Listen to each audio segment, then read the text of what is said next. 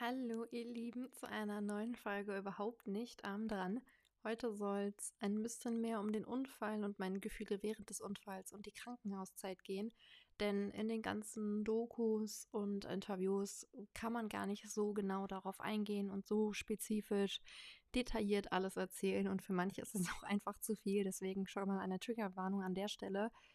Ähm, ich werde sehr detailliert erzählen von dem Ganzen. Ich habe mich da auch jetzt auch drauf vorbereitet, ähm, weil es ja doch immer noch was mit mir macht. Ich komme zwar gut klar damit, dennoch ist es immer krass, das nochmal aufzuwühlen, immer wieder zu erzählen. Aber gar nicht viel drumherum. Ich fange jetzt einfach mal an. Ich hoffe, euch geht's gut. Ähm, ja, genau. An dem Unfalltag, also ähm, ich bin mit Jan zusammengefahren. Er hatte schon sehr, sehr lange einen Motorradführerschein und es war schönes Wetter, also es war ein Septembertag und ähm, es fing schon damit an und das ist total irre. Ich habe mir die Motorradjacke angezogen und bevor ich die Jacke angezogen habe, ich habe mir meinen linken Arm gestoßen. Ich bin vorher, keine Ahnung, irgendwie gegen Türrahmen. Ist mir auch noch nie so richtig passiert, keine Ahnung. Bin ich komplett gegen den Türrahmen gelaufen und habe mir wirklich die Haut an dem linken Arm sehr, sehr doll abgeschält, dass es in der Motorradjacke schon total weh tat. Nichtsdestotrotz habe ich die Motorradjacke angezogen, habe aber die ganze Zeit im linken Arm so ein Ziepen gehabt und es tat weh. Wirklich. Ich erzähle an der Stelle keinen Stuss, aber sowas wird einem ja erst später bewusst. Das war das erste Anzeichen, wo es für mich schon eigentlich heißen sollte, lass es. So, dann ging das weiter. Wir sind losgefahren. Ähm, dann mussten wir zwischendurch anhalten, weil mein Helm einfach aufging. So, dann haben wir angehalten, am Helm rumgefriemelt, Jan schon total gesagt, was ist hier los? Wir waren beide total sauer, weil irgendwas mit dem Helm nicht gestimmt hat. Das war, das war schon wieder ein ganz komisches Zeichen, haben wir auch ignoriert. Also der Helm ging einfach nicht richtig zu. Die haben die ganze Zeit gefriemelt, irgendwann ging der Helm dann zu. So, dann haben wir uns wieder draufgesetzt, sind weitergefahren, ähm, haben dann das befreundete Pärchen getroffen, also die sind auch auf dem Motorrad unterwegs gewesen sind dann Richtung gerade vom Wald gefahren, sind gefahren, haben zwischendurch geredet, wie immer, ganz normal, also war nichts irgendwie untypisch dann auf der Fahrt. Und ähm, ja, dann sind wir in diese lange Linkskurve und ähm, wir sind, da war 70, wir sind ein bisschen unter 70 gefahren, also wir hatten auch das Visier offen. Das war so, wenn man, wir sind nicht so schnell gefahren, dass man das Visier hätte zumachen müssen. Ähm, sind in diese Linkskurve und auf mehr, einmal merke ich, wie das Hinterrad wie so gehüpft ist. Es ist ausgebrochen, als wären wir auf irgendwas weggerutscht. Also als wären wir irgendwas, das Hinterrad kam irgendwie gegen und ist ausgebrochen. Dann merke ich, dass das Hinterrad schlackert. Und in dem Moment hat sich das angefühlt, als hätte mich jemand von diesem Motorrad runtergezogen. Es hat sich angefühlt, als hätten da zwei Hände mich komplett runtergezogen. Ich bin auf die linke Seite geknallt. Ich sehe noch die Funken von dem Motorrad, habe meine Augen zugemacht, habe mich so, habe mich so komplett angespannt. Also ich war wirklich komplett verkrampft Augen zu, bin über den Boden gerutscht, kurz Augen aufgemacht, gecheckt, ich rutsche. Und während des Rutschens, das könnt ihr euch nicht vorstellen, das fühlt sich an wie eine Ewigkeit. Ich habe so viele Gedanken gehabt. Ich habe gedacht, ach du liebe Scheiße, meine armen Eltern, die Eltern meines Freundes, was mit meinem Freund, was ist mit unseren Freunden, was mit mir. Ich kam aber an letzter Stelle. Also was mit mir war, ja, da habe ich mir erstmal gar keine Gedanken drüber gemacht. Und ähm, dann ist ein Stück Lücke gewesen. Also ich bin geflogen, aber ein Teil davon kann ich mich nicht erinnern. Da bin ich aufgewacht mit dem Gesicht frontal im Dreck. Also ich lag auf dem Bauch und habe komplett Dreck im Mund gehabt und mach die Augen auf und merke, du kannst dich nicht bewegen. Erster Instinkt ist, du möchtest natürlich aufspringen, du möchtest loslaufen. Ich konnte mich nicht bewegen, Hals abwärts. Nichts, nada. Und dann dachte ich so, oh Mist, irgendwas stimmt hier nicht. Ich habe mich kaum bewegen können. Ich konnte meinen Hals auch nicht richtig bewegen. Ich lag dann einfach da und habe gedacht, okay, es muss jetzt jemand kommen. Und dann kam meine Freundin angerannt, die sind vor uns gefahren und kam angerannt und sagt, alles gut, alles gut, beruhig dich, ähm, mach dir keine Sorgen und hat mich halt die ganze Zeit versucht zu beruhigen und damit ich wach bleibe, weil ich bin immer wieder ein bisschen weggedöst und ähm, hat mit mir gesprochen und ähm, ihr Mann ist dann zu Jan gelaufen, weil Jan lag ein bisschen weiter weg und Jan war nicht ansprechbar. Und ich war direkt so, was ist mit Jan, was ist mit Jan? Alles gut, mach dir keine Sorgen. Und ich habe Jan so schnarchen gehört. Ich habe nur so ein, so ganz komisch, wie als würde jemand schnarchen. Und ich habe dann gewusst, Jan ist nicht ansprechbar. Und dann wusste ich, okay, das ist ein Problem, weil wenn jemand nicht ansprechbar ist, hat er vermutlich was am Kopf. Mir da Gedanken gemacht. Dann, das war zwei Tage vor meiner Abi-Prüfung, ich so, oh mein Gott, ich habe die ganze Zeit gelernt, das war alles für den Arsch, das kann nicht wahr sein. Das sollte man sich nicht Gedanken um eine Abi-Prüfung machen, sondern um alles andere war bei mir nicht so. Ich habe gedacht, oh Gott, die Abi-Prüfung, Jan, Jans Eltern waren im Urlaub, meine Eltern waren in Amerika. Was, was, was tun wir denen nur an? Also, bis ich erstmal an mich gedacht habe. Und ähm, dann kamen auf einmal ganz, ganz viele Menschen, weil mein Schuh lag auf der Straße und auf einmal waren tausend Menschen. Das war im Abhang, ihr müsst euch vorstellen, das war nicht einfach an der Straße, das ging irgendwie einen 10 Meter Abhang runter und da lagen wir. Und dann kamen auf einmal ganz viele Menschen und haben gesagt, ja, wir brauchen Rettungswagen, Rettungsdienst. Und es ging alles irgendwie so schnell, aber irgendwie auch nicht. Es war ganz komisch. Die Zeit war anders. Die Zeit war nicht normal. Die Zeit hat sich nicht abgespielt wie sonst. Und dann kam Krankenwagen und ähm, ich dachte nur, Gott sei Dank, jetzt nehmen die mich mit. Und dann habe ich gehört, und das werde ich niemals in meinem ganzen Leben vergessen, Krankenwagen reicht nicht, wir brauchen einen Helikopter.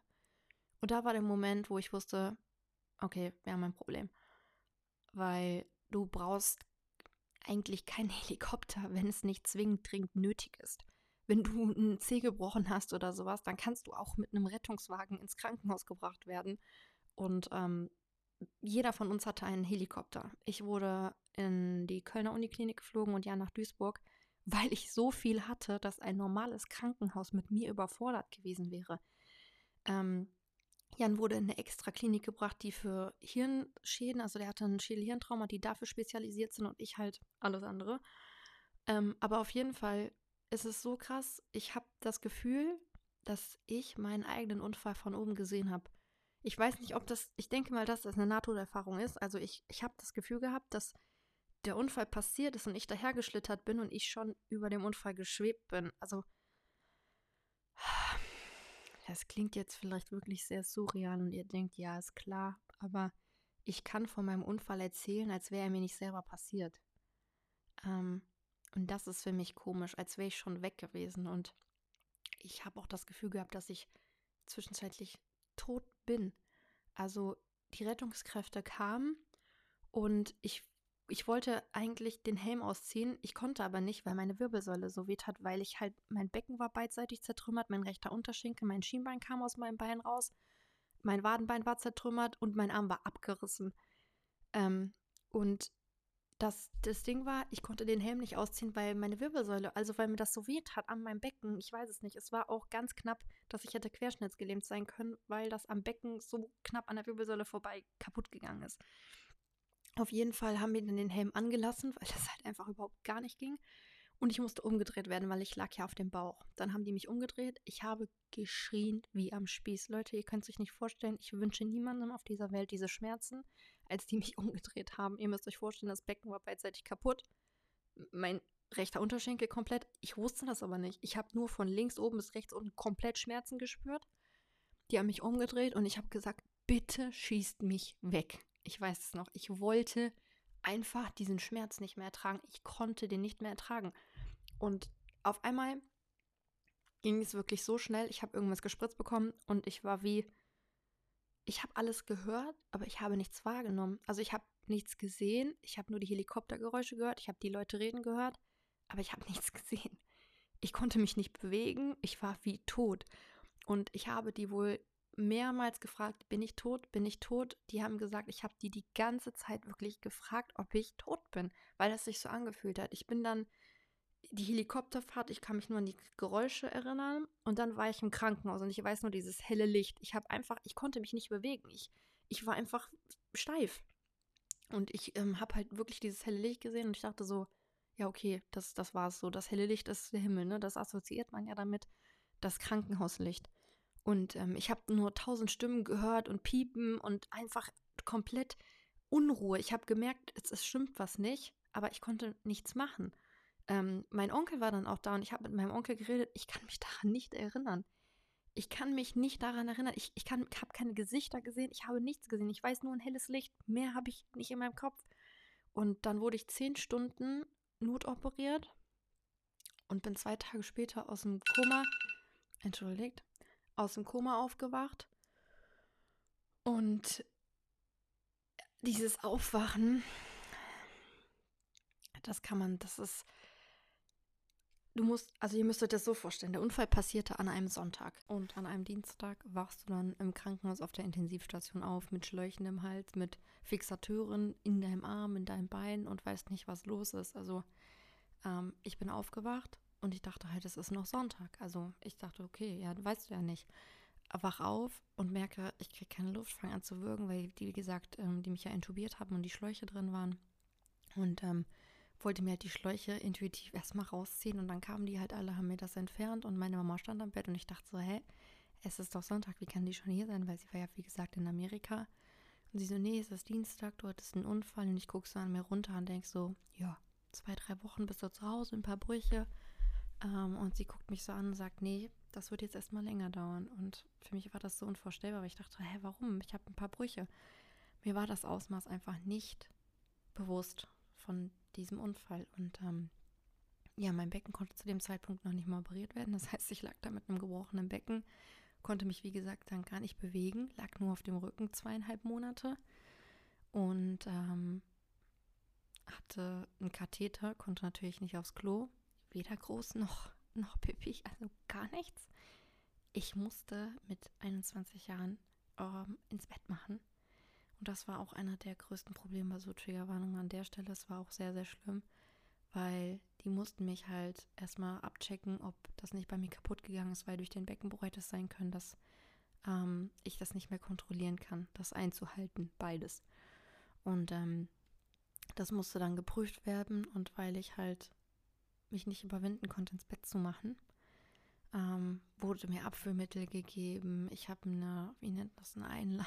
Ich habe, ah, die haben mich so da gequält, weil ich musste halt, weil ich sonst einen Darmverschluss bekommen hätte, aber überwinde dich mal ins Bett zu machen.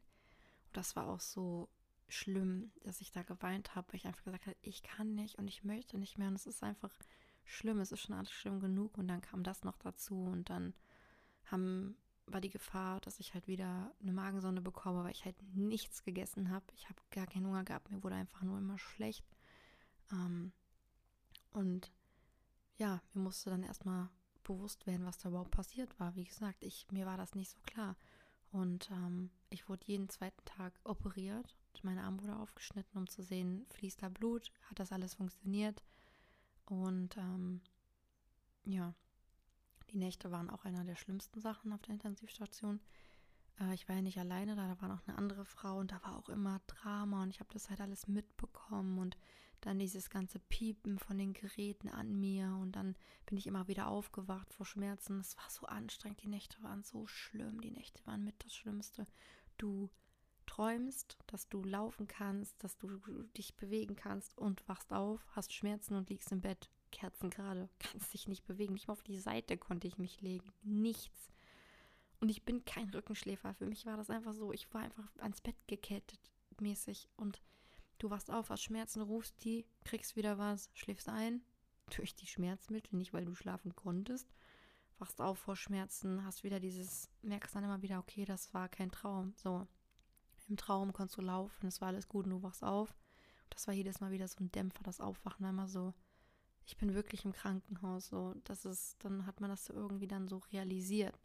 Aber dennoch ist diese ganze Zeit für mich so schwammig und so ungenau, weil ich einfach, ich kann mich nicht mehr an alles genau so erinnern. Das ist einfach, ja, durch die ganzen Medikamente und alles ist es irgendwie weg. Die ganzen OPs, ich habe das alles, das waren über 15 OPs. Ich weiß gar nicht mehr, wie viel ähm, genau das waren. Und das irgendwann bringt man das auch einfach alles durcheinander, ja. Und wie gesagt, dann ähm, sollte ich in eine andere Klinik geflogen werden, weil das, da waren Spezialis Spezialisten, die den Arm hätten vielleicht retten können, aber mich zu, transporti zu, zu transportieren wäre zu gefährlich gewesen, ähm, weil ich nicht labil genug war. Also ich war einfach komplett kaputt, das wäre zu gefährlich gewesen. Deswegen bin ich dann da geblieben. Und ähm, die haben da halt alles versucht, um den Arm zu retten. Und nach zwei Wochen Intensivstation und der richtig unschönen Zeit da wurde ich dann auf die Unfallchirurgie verlegt und dachte dann, hey, vielleicht ist das ein gutes Zeichen. Ähm, habe aber nicht gemerkt, dass ich auf der Intensivstationszeit schon Phantomschmerzen hatte. Wie auch. Wie soll ich wissen, was Phantomschmerzen sind, wenn ich das vorher nie hatte?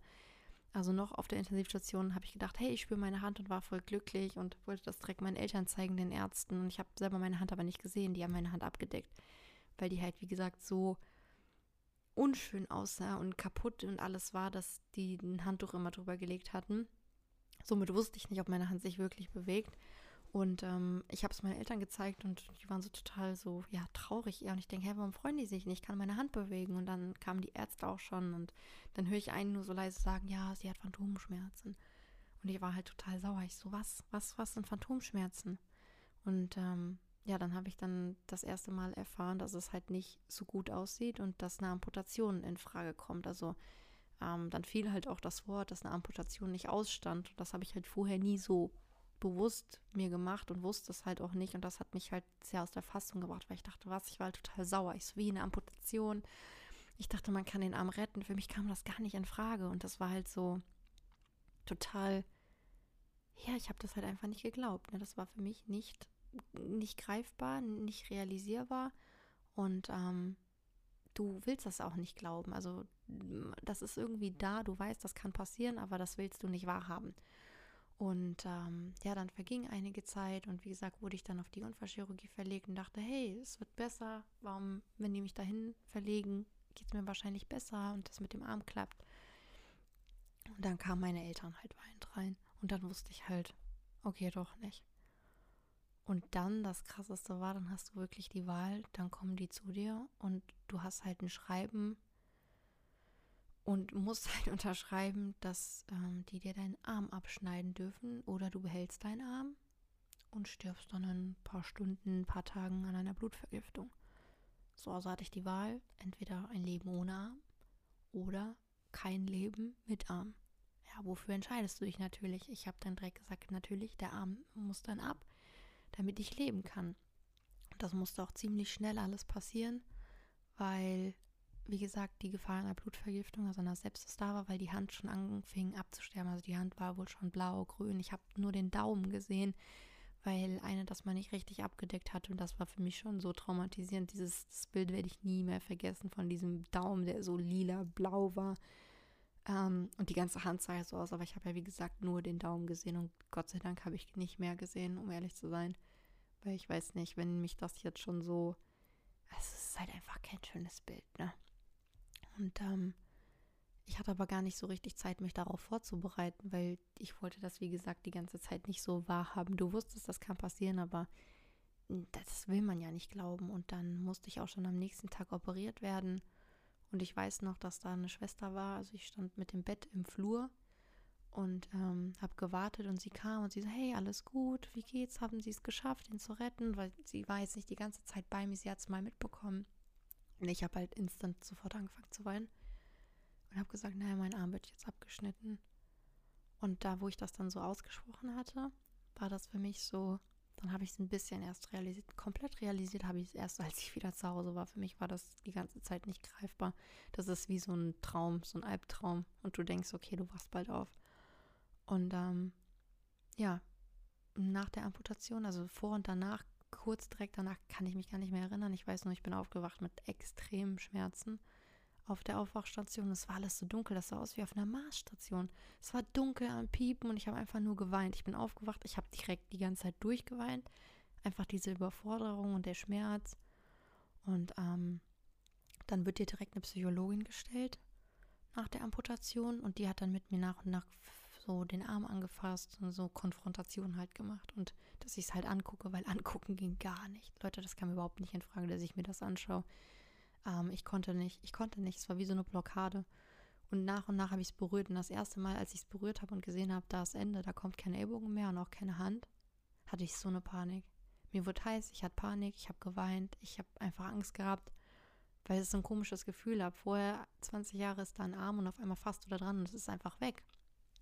Und ähm, da war dann wieder so ein Moment, wo ich es dann so ein bisschen realisiert habe. Und dann nach und nach habe ich gemerkt, okay, ich möchte jetzt keine Psychologin mehr haben, ich möchte auch weniger Besuch, weil ich brauche jetzt diese Zeit für mich. Ich muss mich damit selber auseinandersetzen und das tat sehr, sehr gut. Ich bin ein Mensch, ich weiß, was mir gut tut und das habe ich gebraucht. Diese Zeit für mich, um das anzufassen, um es anzuschauen, um mir bewusst zu machen, was da wirklich gerade passiert ist. Ich konnte ja auch nicht laufen, das kam ja auch noch dazu. Ich musste neu laufen lernen. Ich lag die ganze Zeit im Bett, ich hatte keine Muskeln mehr, nichts. Ich musste neu gehen lernen und mir Muskeln aufbauen. Und das war dann so die nächste Baustelle. Und ich musste erstmal das alles versuchen ansatzweise zu verarbeiten, was da alles passiert ist. Dann kam ja noch die Unfallsituation dazu. Und ähm, ja, auch Jan. Also ich wollte Jan und mich in einem anderen Video erwähnen und jetzt nicht in diesem, aber ich kann das kurz anschneiden. Als ich den das erste Mal gesehen habe auf der Intensivstation, anderthalb Wochen nach dem Unfall, weil er hatte ja selber was. Ähm, ich habe auch gedacht, dass er tot ist. Ich bin aufgewacht im Krankenhaus und dachte, Jan ist bei mir. Ist ja klar, wir haben zusammen den Unfall, also dachte ich auch, wir sind in dem gleichen Krankenhaus. Und habe so um mich geguckt und habe dann direkt gefragt, wo ist Jan, wo ist Jan? Und alle sagen, alles gut, mach dir keine Sorgen.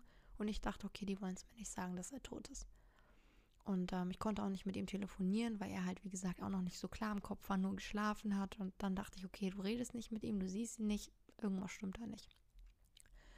Und als er dann aber anderthalb Wochen später kam, war ich halt so beruhigt, dass ich gesehen habe, dass er keine krass bleibenden Schäden hat und dass es ihm gut geht. Und das hat mir so gut getan und so viel Kraft gegeben. Aber diese Sachen von Jan und mir, also auch Krankenhauszeit, alles wollte ich nochmal in einem gesonderten Podcast machen. Das würde jetzt einfach zu viel Zeit einnehmen. Ich habe jetzt schon zu viel Zeit eingenommen. Ähm, aber ja, ich, ich sage euch ehrlich, ich könnte damit Stunden füllen. Ich habe allein jetzt noch so viel nicht erzählt und weggelassen, wo ich sage, oh, das könnte ich auch noch, das könnte ich auch noch. Aber es ist einfach zu viel. Deswegen stellt mir gezielt Fragen, wenn ihr möchtet. Dann kann ich gezielt darauf eingehen. Aber das war jetzt so versucht, es irgendwie kompakt zu machen. Jetzt bin ich, glaube ich, dann über der Zeit und muss ein bisschen schneiden, glaube ich. Oder es in zwei Teile machen. Ich muss jetzt mal mich damit auseinandersetzen, weil es sehr viel ist. Das ist so eine intensive Zeit, die kannst du nicht mal eben in einer halben Stunde zusammenfassen. Da ist so viel passiert, dass das ist unmöglich unmöglich. Deswegen hoffe ich, dass das, was ich euch jetzt erzählt habe, euch schon mal so ein bisschen was, ja, so einen Einblick geben konnte, was das, was man halt in den Dokus vielleicht nicht so erfährt. Und werde dann immer mal wieder gezielter auf Sachen eingehen. Aber das war jetzt so, ich habe es versucht. ja, und jetzt werde ich mir einen schönen Abend machen, weil es war auch für mich nicht einfach, das alles wieder zu erzählen. Und das ist für mich, wenn ich das erzähle, auch wie so ein Film, der sich abspielt. Also ich erzähle das nicht so und da, so, da sind keine Bilder, ich erzähle das und ich habe genauestens die Bilder im Kopf. Ich, ich fühle das in dem Moment, ich empfinde das. Ja, deswegen werde ich mir jetzt einen schönen Abend machen. und ähm, ja, macht euch aber keine Sorgen, mir geht's gut, Leute. Ich habe eine Traumatherapie gemacht, erzähle ich auch nochmal in Ruhe, deswegen ich kann darüber reden. Aber es ist natürlich nicht so, dass es nichts mit mir macht. Ne? Ich bin auch kein Eisblock. Aber ja, ich hoffe, das hat ein bisschen euch einen Einblick gegeben und wünsche jetzt noch einen ganz, ganz schönen Tag. Und danke euch fürs Zuhören.